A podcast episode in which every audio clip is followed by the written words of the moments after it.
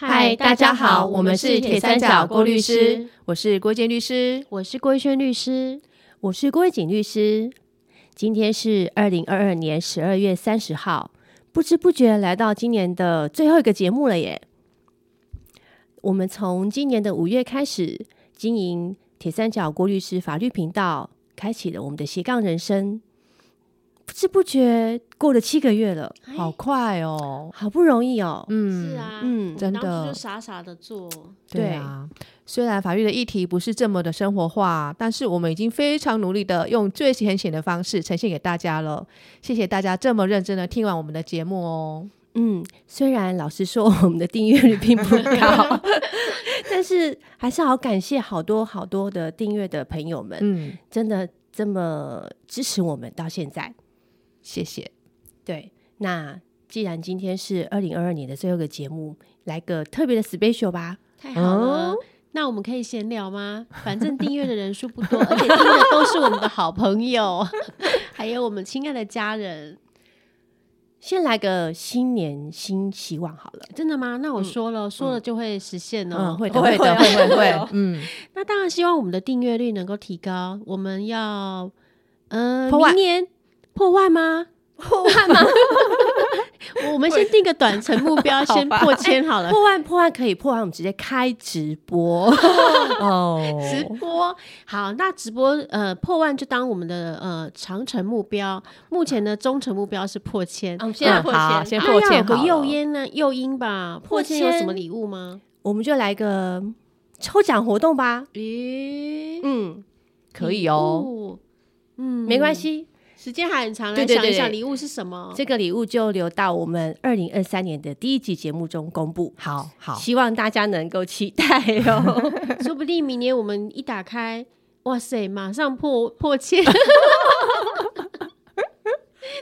太太太美好的梦想。好，就今年是二零二二年，嗯呃是。这个我觉得全世界今年都没有过得很好，是啊，真的。另外一个新年的期许，我希望大家在明年都能平安健康，身体健康平安。对，大家顺顺利利的过日子，我觉得不管如何都能够幸福快乐。我的愿望也是这样，全球的人都很够很幸福、很平安、很健康。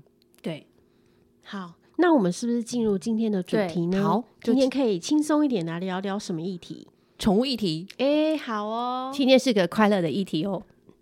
好，嗯，玉轩律师、玉锦律师，你们记不记得小时候家里有养过一只兔子啊？当然记得啊，我们还帮它取名字叫做球球。对，我记得球球跟其他兔子不太一样，它不爱吃红萝卜，哎，它好像喜欢吃高丽菜。对对对。而且他喜欢躲在钢琴跟墙壁之间的缝缝，我们常常找不到他，超可爱的。可是我忘了为什么那时候会养兔子啊？哦，那个是因为我一个国小同学啊，他养了一只兔子，我好喜欢哦。那其他同学看到我好爱兔子，就合送了一只兔子给我当生日礼物。哦，原来是这样。我记得他来的时候还是算是小 baby 吧，是不是很小很小？嗯。它超可爱的，球球超可爱，而且很乖。那时候我们全家都好喜欢它，连我们父亲都好爱它。真的，真的。那时候只要放学回家，就会去找球球玩，毛茸茸的，超可爱的。对呀，毛茸茸的，难怪现在大家都把宠物叫做毛小孩，会不会是因为这样的关系？嗯，应该是吧。我前阵子看到一个关于小孩跟毛小孩的统计数据，有一点吓一跳。哎，什么数据？怎么说啊？内政部有统计，他说，呃，二零二二年的前九个月，全台新增的宠物登记数量已经突破十七万只，诶，远远超过全台新生儿的数量十三点九万人。还有哦，其实，在二零二一年，十五岁以下的孩童跟宠物的数量就已经出现黄金交叉，也就是全台的狗狗、猫猫数量是一呃两百九十万只。但是十五岁以下的孩童数量只有两百八十九万人呢！天哪，也太吓人了吧！虽然之前就觉得毛小孩的数量有增加的现象，可是没有想到增加这么多，增加这么快啦！而且现在我们走在路上，常常会看到推车里面躺的不是小 baby，而是毛小孩。哎，哎，对对对对，嗯，常看到。所以啊，我们今天来聊聊宠物的议题了。好啊，我觉得这个议题蛮好的。大家不知道有没有想过一些议题哦？我觉得生活上啊，其实不难遇到诶，像是虐待动物啊，毛小孩咬伤别人啊，或是毛小孩被别人的毛小孩咬伤啊，这些事我觉得不难发生。嗯，还有最近有朋友问我，主人可不可以留遗产给毛小孩？诶，诶，你是说真的吗？这个问题好特别哦。听到这个问题，我真的心里只有出现噔噔，不知道怎么回答好。嗯，这个不过哦，因为跟动物相关的法律主要是《动物保护法》跟《野生动物保育法》这两部法律，最大的差别是在于《动物保护法》所保护的动物是狗、猫跟其他人为饲养或管理的脊椎动物。嗯，脊椎脊椎动物。那玉轩律师，你的小海龟，哎，小海龟应该算是脊属于脊椎动物吧？应该是不是脊椎动物？好像有章鱼之类的，对，应该没有人养章鱼的，好像是。嗯，太好了，我的小海龟。嗯，好，那接下来，那野生动物保育法则是在保护野生动物啊。为了避免范围过大，我们在这边就先针对动物保护法的规定这些动物来聊聊就好了。哈，好，首先呢，我先拿球球来举例哦。球球是小学生我养的宠物，所以球球的主人应该是我吧？哎，不是哎，球球的主人是我的爸爸妈妈哦。因为啊，为了保护动物，动物保护法有规定，所谓的主人是指动物的所有人或实际管理动物的人。如果动物的主人是自然人，以成年人为限哦。如果是未成年人饲养动物，是要由这个小学生的法定代理人或监护人为主人的。接下来，我们请玉建律师来说一说一下，虐待动物要负什么样的法律责任啊？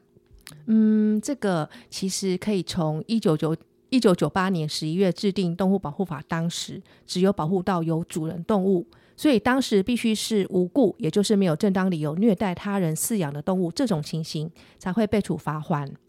另外，因为当时只是把那个动物当做人的财产，所以如果伤害到有人养的动物，也只可以用刑法的毁损罪来论处。之后，在二零零一年一月修法，才将没有人养的动物放进来一起保障。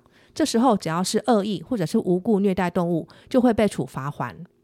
一直到二零零七年的七月修法的时候，才第一次把虐待动物致死或重伤这个行为处以刑罚。